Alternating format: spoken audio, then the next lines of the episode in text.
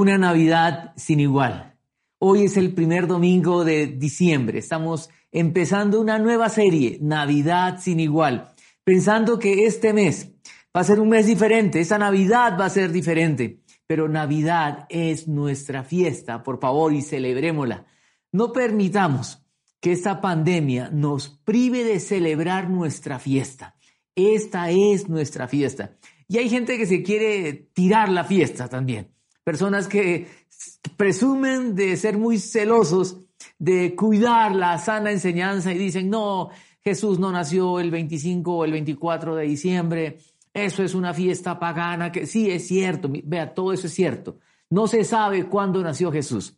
Y el 24 de diciembre o el 25 de diciembre tiene un trasfondo realmente pagano, sí, terrible, donde los cristianos de manera sabia cogieron esta fecha y al no saber exactamente cuándo nació Jesús, dijeron, este es un buen tiempo para celebrar. Y hoy es el día en que el mundo entero celebra que Jesús nació y celebramos la llegada de nuestro Salvador. Por eso, por favor, cuando llegue este tiempo, es un tiempo para celebrar y celébrelo como a usted le gusta. A mí me encanta la Navidad. Me encanta todo lo que sucede alrededor de la Navidad. Yo sé que para algunos puede ser una Navidad triste porque este año perdieron un ser querido. De pronto para algunos puede ser una Navidad triste porque vivieron momentos supremamente difíciles en la economía o en otras áreas de la vida. Pero Navidad es nuestra fiesta. No depende de esas circunstancias. Depende de que nosotros realmente tengamos una relación con Jesús, porque Navidad significa que Jesús vino a esta tierra a dar la vida por nosotros. Esta es nuestra fiesta y Navidad es una fiesta sin igual. Celebremos, celebremos nuestra fiesta. Y quiero que piense en algo en esta serie que hemos titulado Navidad sin igual, que la primera Navidad no estuvo, no estuvo exenta de momentos difíciles, para nada. Quiero contarle una historia y luego hablar de un canto que aparece en ese tiempo quiero hablarles de una parejita, Zacarías y Elizabeth. Una parejita linda, una parejita muy especial, una parejita que caminaba con el Señor de manera juiciosa. Dice la Biblia que eran justos, irreprensibles, una parejita que habían envejecido juntos, pero sin hijos. Usted se imagina lo difícil que es para una pareja no tener hijos. Y en esa época, mucho peor. Ellos ya viejitos, sin hijos, y eran personas tan especiales que eran inclusive, eh, Zacarías era un sacerdote y la esposa Elizabeth de la familia sacerdotal. Cuando uno escucha esta historia, uno dice, pero si era una parejita tan linda, una parejita tan especial a los ojos de Dios, ¿por qué Dios no le dio hijos a Elizabeth? ¿Por qué Dios no le regaló hijos a esta pareja? Esta pareja vivió por años con este sufrimiento, la mujer con esta vergüenza, porque una mujer en aquella época era vista como alguien que tenía que traer hijos. Una mujer que no traía hijos, que no podía darle hijos al marido, era como terrible, casi que no sirve para nada. Espantoso, ¿verdad? Además del dolor, del sufrimiento de la mujer, de no poder ser mamá, ese estigma social de la gente al verla de esta manera. ¿Cuánto habrá sufrido Elizabeth? ¿Y cuánto Zacarías al ver a su mujer triste por no poder ser mamá y juntos como pareja, no ser padres? Pero en medio de esa tristeza, ¿sabe lo que cuenta Lucas, los primeros capítulos? Cuenta que Zacarías como sacerdote un día estaba eh, ofreciendo él todos sus servicios sacerdotales, adorando al Señor, y se le aparece un ángel y le dice, Zacarías, tus oraciones han sido oídas. Quiere decir que Zacarías oraba por eso. Tus oraciones han sido oídas y Zacarías era un hombre piadoso, temeroso de Dios. Le dice Zacarías, ustedes van a tener un hijo. Y por favor, lea este relato, qué bueno en este tiempo de Navidad leer esos relatos de Lucas, de Mateo, alrededor del nacimiento de Jesús. Y Zacarías, al escuchar esta noticia, por favor, y piensen en esto, Zacarías, ya entrado en años, Zacarías, que no había sido papá porque la mujer es estéril, le dice, pero ¿yo cómo voy a saber esto?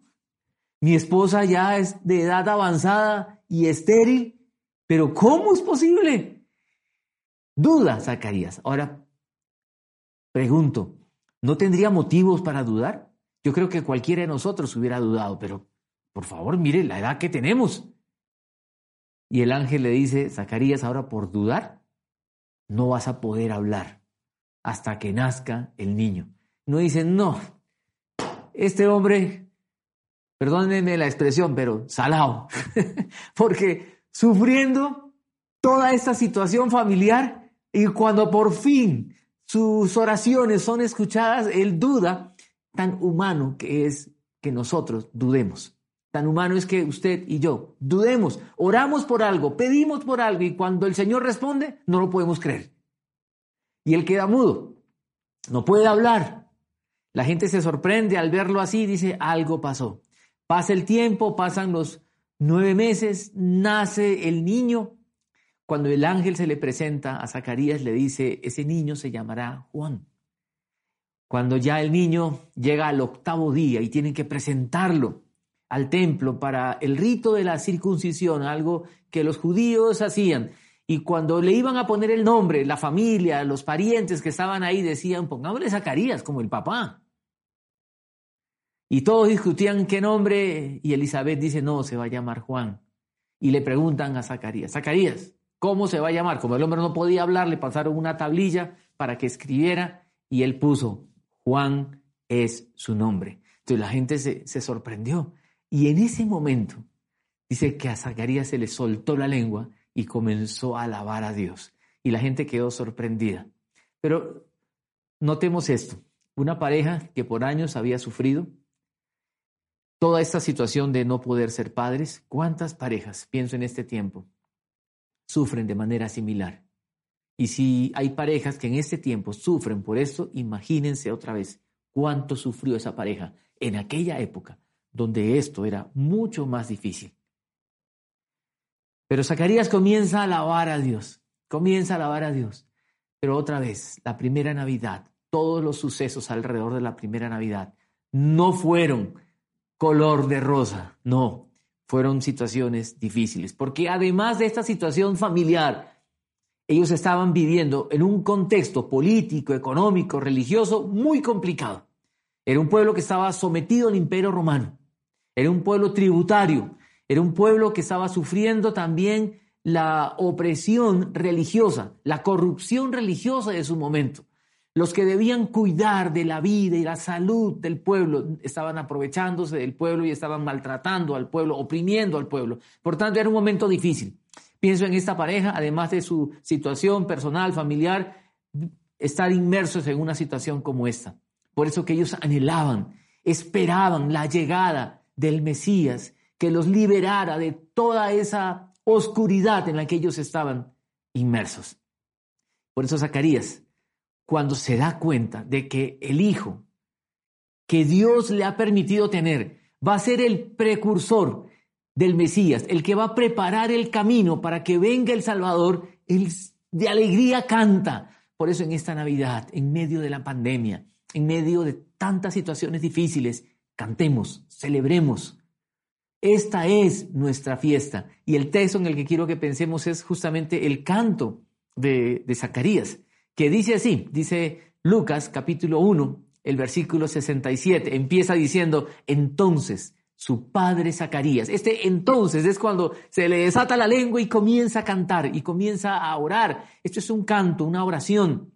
Pero dice así, entonces su padre Zacarías, lleno del Espíritu Santo, profetizó. Ojo con esto, lleno del Espíritu Santo. Aquel hombre que nueve meses atrás había dudado de lo que Dios le había dicho a través del ángel Gabriel, ahora está lleno del Espíritu Santo y profetiza. ¿Qué significa profetizar? Quiero aclarar eso porque mucha gente habla de profecía y piensa siempre en alguien que le va a decir lo que va a pasar y casi que parece adivinación o clarividencia y la profecía bíblica no es así. El profeta de Dios habla para exhortar, para edificar, para consolar, nos dice 1 Corintios 14:3. Ese es el propósito de la profecía. Exhorta, edifica, consuela. Y aquí, Zacarías, lleno del Espíritu Santo, profetiza. Profetizar tiene que ver con revelar, mostrar algo. Y él muestra algo. ¿Y sabe qué es lo que muestra? Una esperanza sin igual, que a pesar de las circunstancias externas, no cambia. Él profetiza, Él habla de parte de Dios a la gente, de su momento. Y es una profecía para nosotros también, para exhortarnos, para edificarnos, para consolarnos. Y dice lo siguiente, bendito sea el Señor. A este canto o a esta oración se le conoce como el benedictus, porque en latín la primera palabra con la que empieza es bendito. Bendito en, en, griego eulogio, donde también puede venir la idea de elogiar, bendecir, exaltar, hablar bien de Dios. Bendito sea el Señor Dios de Israel y da las razones porque ha venido a redimir a su pueblo. Quiero que pensemos en esto, una esperanza sin igual. ¿En qué consiste esta esperanza sin igual en medio de la situación terrible que ellos estaban viviendo? ¿En qué consiste esta esperanza sin igual en medio de la situación que usted y yo hoy estamos viviendo? De pronto usted me dirá, mire, esta Navidad para mí va a ser terrible. Esta Navidad, como dicen los jóvenes muchas veces, uy, no, que esta Navidad va a ser lo más inmunda. ¿Por qué? Porque me quebré, porque me quedé sin trabajo, porque me enfermé, porque falleció un ser querido. Esta Navidad es una Navidad sin igual, porque no tendremos las cantatas y las aglomeraciones, esas celebraciones multitudinarias. En la confra no tendremos esa celebración de velita, ¿se acuerda? Lleno el salón principal y celebrando juntos. No podemos estar juntos, pero eso no quita que podamos celebrar una Navidad sin igual, porque esta esperanza de la que estamos hablando es una esperanza tan especial, tan singular. Y este texto el canto de Zacarías, este Benedictus, como usted lo va a encontrar en algunas partes, dice, bendito sea el Señor, porque esta esperanza tiene elementos tan especiales en los que quiero que pensemos en esta mañana y que podamos darle gracias a Dios y que esa esperanza sea real en cada uno de nosotros. Porque no es una esperanza de a ver si sucede. No, no, esa es una esperanza segura, certera, tan precisa, que cuando Zacarías canta, habla inclusive como en pasado porque diciendo esto ya está hecho. El Señor ha prometido y el Señor cumple, porque el Señor cumple su palabra. Y quiero que le ponga atención a ese canto. Lucas dice lo siguiente, dice que canta Zacarías y dice, ha venido a redimir. Esto de ha venido a redimir es tan especial porque este ha venido aparece al principio de este canto y aparece al final. Aparece como ha visitado, se ha acercado, es la expresión. Y esa expresión es tan importante porque dice que Dios se ha acercado a su pueblo. La expresión se utiliza para decir alguien que visita para ayudar, alguien que visita para socorrer, alguien que visita a un enfermo para levantarlo. Vale decir, Dios se acercó a su pueblo. Esta esperanza es sin igual porque Dios se ha acercado a nosotros. Zacarías canta y dice, bendito Dios, que has venido a nosotros. Y este canto empieza diciendo esto y termina diciendo eso. Usted puede leer al final que dice otra vez, dice que Él nos ha visitado. Cuando en la estructura de la forma de escribir hebrea empieza una palabra y termina una palabra, lo del centro es muy importante, porque para ellos no es como para nosotros. Uno empieza con una introducción, un desarrollo, una conclusión. Para ellos no. Empieza con una idea, termina con la idea y lo que está en el centro, en el sándwich, es el meollo del asunto. Por tanto, este canto está hablando que Jesús, Dios hecho hombre, se ha acercado a nosotros. Les está diciendo, en medio de la situación en la que ustedes están, Dios se ha acercado, Dios los ha visitado, ha venido para socorrernos, para ayudarnos, ha venido para estar en medio de nosotros. Por eso que esta esperanza es sin igual. Por eso que a pesar de que no tengamos las mismas celebraciones de otros años, esa Navidad sigue siendo particular, especial y sin igual porque Él se acercó a nosotros. Esa es la gran diferencia con tantas creencias religiosas a lo largo de la historia de la humanidad. Por eso que el cristianismo no es una religión, es mucho más que eso. Religión es lo que el hombre hace para acercarse, para llegar a Dios. Cristianismo es lo que Dios ha hecho para acercarse a nosotros, Él visitando a su pueblo. Por eso en esta Navidad el Señor. Es para recordar que el Señor quiere estar cerca de nosotros, cerca de usted, cerca de mí, cerca de todos nosotros. Esa es la esperanza sin igual. Qué precioso en Navidad recibir visitas, ¿verdad?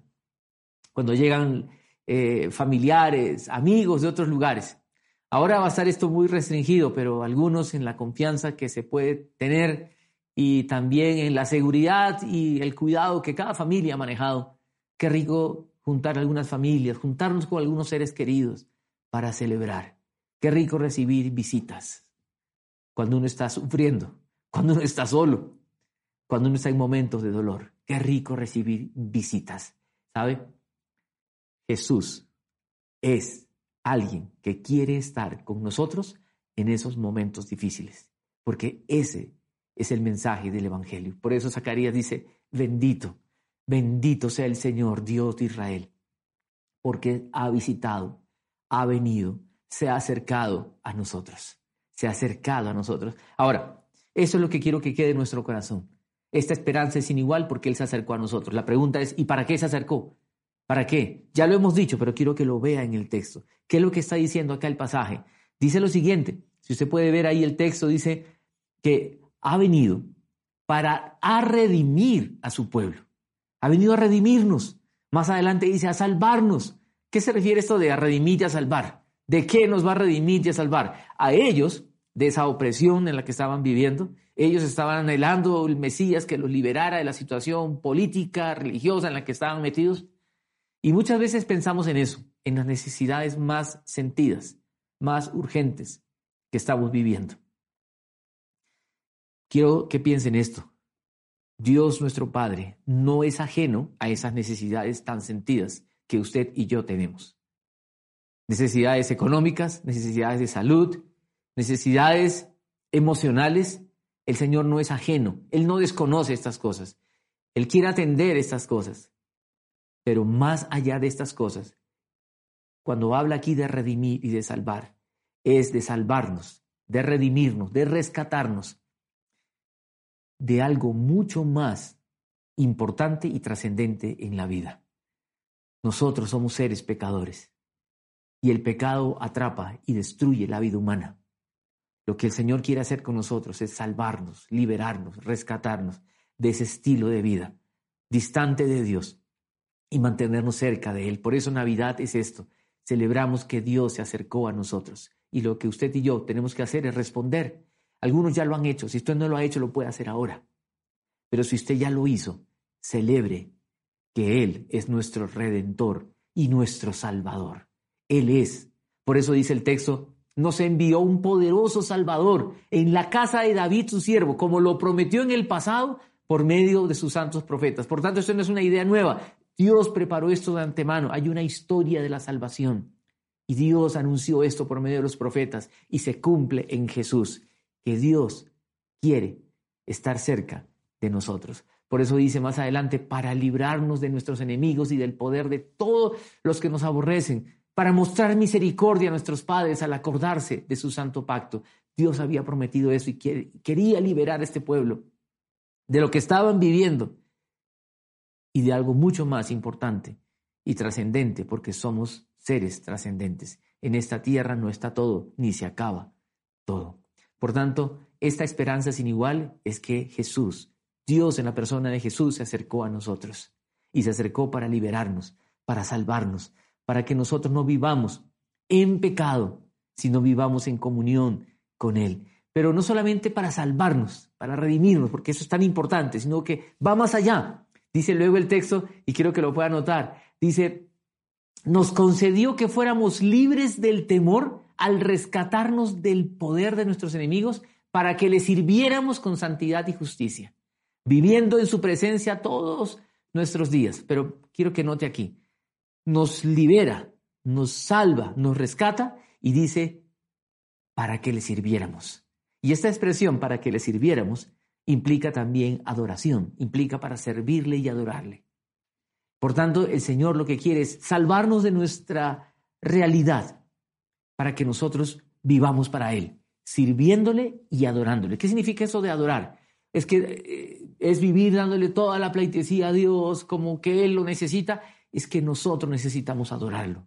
Adorar a Dios no tiene que ver con canciones, no tiene que ver solo con cantos. Algunos siempre hablan de alabanza y adoración. Alabanza los cantos movidos y adoración los cantos lentos. No, adoración es mucho más que eso. Adoración es un estilo de vida que exalta, y honra, que le da el lugar que se merece a Dios en nuestra vida. Por eso, Él vino a salvarnos, rescatarnos, liberarnos, para que nosotros le sirviéramos y le adoráramos. Porque servirle y adorarle es lo mejor para nosotros. Nos conviene vivir de esa manera. Cuando Zacarías sigue cantando, termina luego hablando del Hijo. Y cuando habla del Hijo, dice lo siguiente, y se lo quiero leer. Dice así en el versículo 76, y tú, hijito mío, serás llamado profeta del Altísimo porque irás delante del Señor para preparar el camino. Zacarías sabía y entendía que Jesús ya iba a venir, el Salvador, el Mesías vendría y que su hijo era el precursor, el que iba a preparar el camino. Él está celebrando que toda esa expectativa en la que ellos vivieron por años ya se está cumpliendo. Y dice, darás a conocer a su pueblo la salvación. Por eso, esa esperanza sin igual es una esperanza de redención, de salvación. Dice, mediante el perdón de sus pecados. Vea lo que está diciendo. No está diciendo aquí, van a ser libres del imperio romano, hablando otra vez de las necesidades más sentidas. Dios está preocupado por esas necesidades tan sentidas que nos agobian día a día. Pero Él quiere hacer algo mucho más profundo y trascendente que, que cuando ocurre en la vida afecta todas esas situaciones que muchas veces son las que ocupan nuestra mente en todo momento. Y dice, gracias a la entrañable misericordia de nuestro Dios. Así nos visitará desde el cielo el sol naciente. Lo que les dije, la palabra visitar aparece al principio, aparece al final y en el centro vino a salvarnos, para que le sirviéramos y le adoráramos. Y luego dice, para dar luz a los que viven en tinieblas, en la más terrible oscuridad, para guiar nuestros pasos por la senda de paz. ¿Qué quiero que observemos aquí? Que Él vino también para dar luz y para guiar.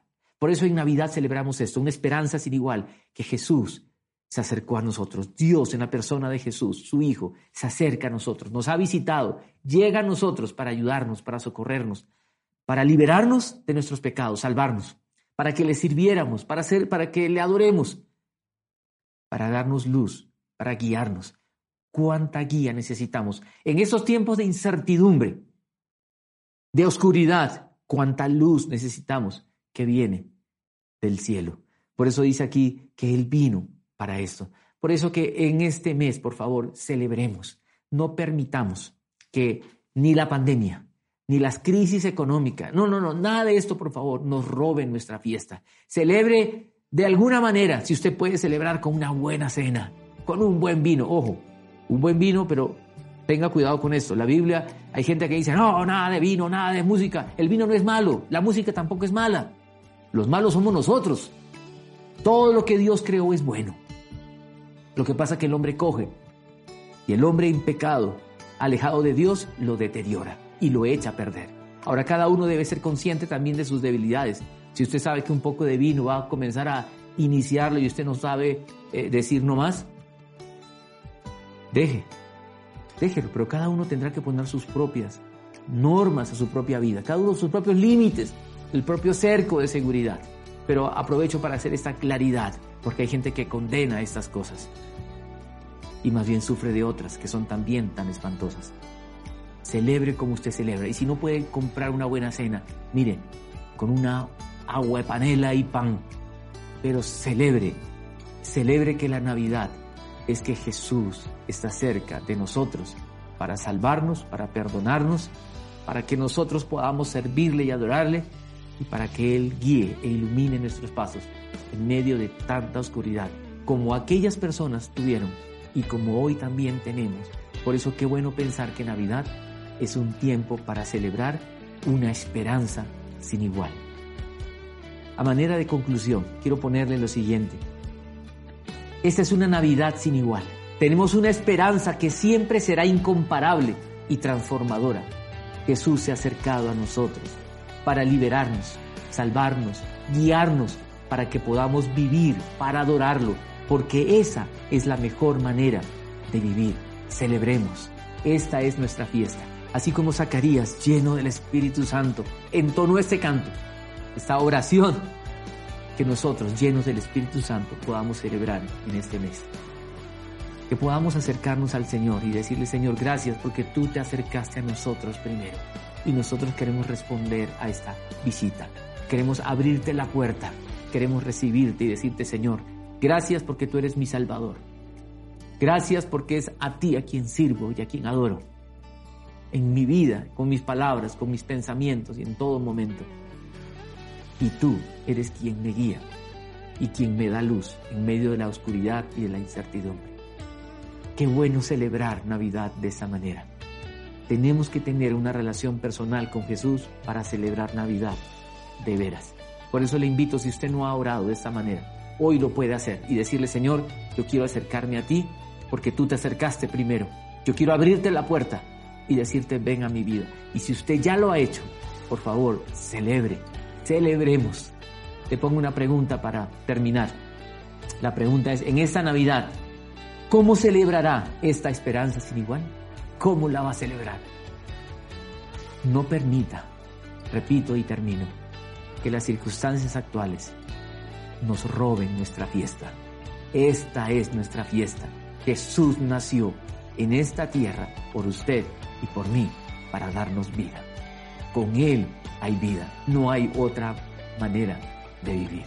Vamos a orar. Yo le pido por favor en donde está, cierre sus ojos y incline su cabeza como una señal de reverencia al Señor y vamos a dirigirnos a nuestro Padre Celestial. Señor, gracias. Gracias porque en este mes celebramos Navidad. Y esta Navidad tan distinta, tan diferente, que para algunos puede resultar frustrante, queremos más bien pensar que la Navidad tiene un sentido mucho más profundo y por eso esta Navidad es sin igual sin igual porque tenemos una esperanza sin igual de que tú te acercaste a nosotros. Gracias por esto. Tú te acercas, tú nos visitas, tú vienes a nosotros. Y Señor, queremos nosotros responder y decirte gracias. Y vienes para liberarnos, para perdonarnos. Vienes, Señor, para que podamos nosotros servirte y adorarte en cada instante de nuestra vida. Con todo lo que hacemos, pensamos, con todo lo que hay en nosotros. Y queremos, Señor, también darte gracias porque esta esperanza sin igual guía nuestra vida, guía nuestros pasos y alumbra la vida en medio de tanta oscuridad e incertidumbre. Señor, te pido que en esta mañana, quienes están escuchando este mensaje, Señor, que tú extiendas tu mano sobre cada uno de nosotros. Tú pongas tu mano sobre toda persona que está sufriendo en este momento, porque esta Navidad va a ser difícil. Porque fue un año duro donde hubo sufrimiento, dolor tras dolor. Señor, que podamos celebrar, aún en medio de todo esto, así como Zacarías también celebró, lleno del Espíritu Santo, podamos nosotros también alabarte y agradecerte, celebrando una esperanza sin igual, que Jesús se acercó a nosotros para darnos vida. Gracias, oramos en el nombre de Jesús. Amén y amén. Que Dios los bendiga. Celebremos nuestra fiesta. Cantemos al Señor.